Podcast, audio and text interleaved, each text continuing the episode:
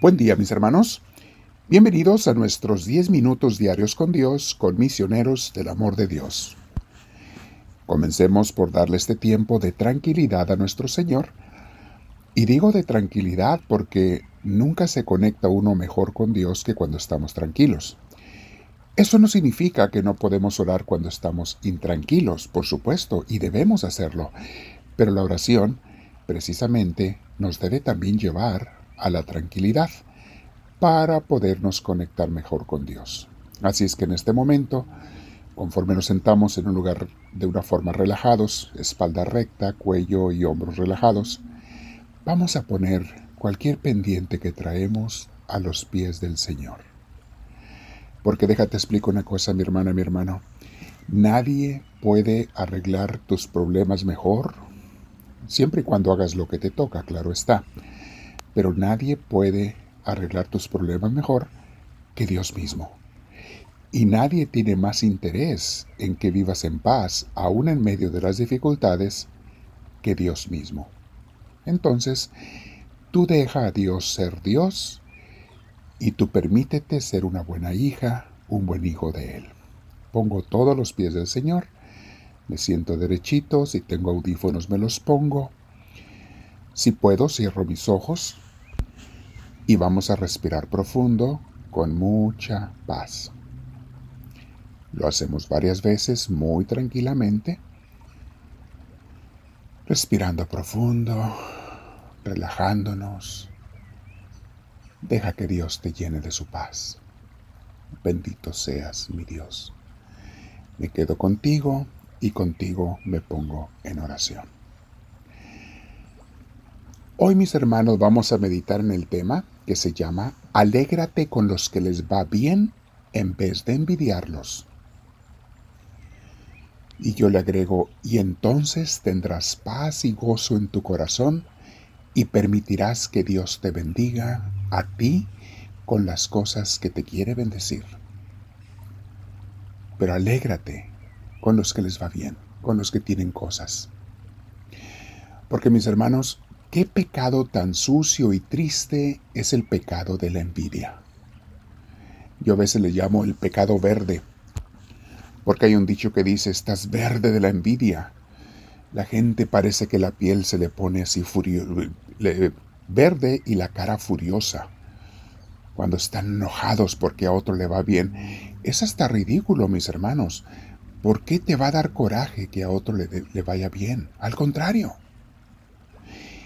Nos debe dar alegría que Dios bendiga a otros. Ahora, si tú necesitas algo, de verdad, pídeselo a Dios para ti, pero nunca envidies a los demás. Además, mi hermana, mi hermano, no todo lo que es bueno para otros es bueno para mí o para ti, aunque tú así lo creas. Y no todo lo que yo envidio en otros necesariamente los hace felices a ellos. Lo que debo buscar yo es vivir en paz con la ayuda de Dios, vivir en paz y gozo, y vivir sembrando ese gozo y esa paz en los demás.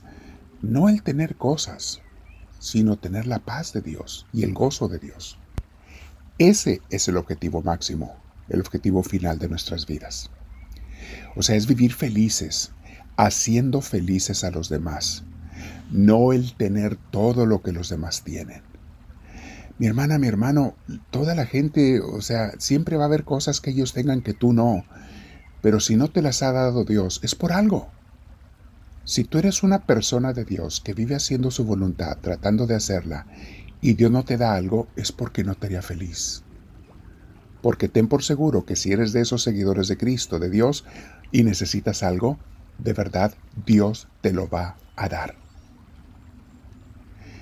No olvides, mi hermana, mi hermano, las palabras de un hombre que fue muy feliz y completo. Un hombre que habiendo dejado todo se sentía totalmente lleno, satisfecho, porque no le hacía falta nada. Estoy hablando de San Francisco de Asís, a quien se le atribuye la teología de estas sapientísimas palabras. Dice así esta frase. Deseo poco, y lo poco que deseo lo deseo poco. Eso es estar satisfecho, mis hermanos. Otra frase que repetimos en nuestros cursos basados en San Francisco y en muchos santos es las palabras de Santa Teresa de Ávila. Quien a Dios tiene, nada le falta. Solo Dios basta. No te falta nada, mi hermana, mi hermano, si tienes a Dios de verdad. Pero el problema es que mucha gente cree en Dios en la mente, pero no tiene a Dios, o sea, no tiene fe, no tiene una vida de fe. Ya hemos explicado mucho lo que es la fe. Vamos a escuchar a Santiago en el capítulo 3, versículo 14 y siguientes, lo que nos dice con respecto a esto. Pero si ustedes dejan que la envidia les amargue el corazón, fíjense, ya lo atribuye, él nos está haciendo claro, nos está diciendo muy claramente, la envidia te amarga el corazón, ¿eh? entiende eso, el que sufre eres tú. Repito, pero si ustedes dejan que la envidia les amargue el corazón y hacen las cosas por rivalidad, entonces no tienen de qué enorgullecerse y están faltando a la verdad. Porque esta sabiduría no es la que viene de Dios, sino que es sabiduría de este mundo, de la mente humana y del diablo mismo. Yo a esta disque sabiduría le llamo yo más ser tonto, ser necio, ser terco. Eso no es sabiduría, pero la gente piensa que es sabio estar deseando, ambicionando. De hecho, lo ven como un, como un mérito decir, sé ambicioso, no seas conformista. Qué error tan grande. Es al revés, mis hermanos. Conforme es el que está conforme, es el que está feliz con lo que tiene. Y si de veras necesitas algo, pídelo y Dios te lo dará.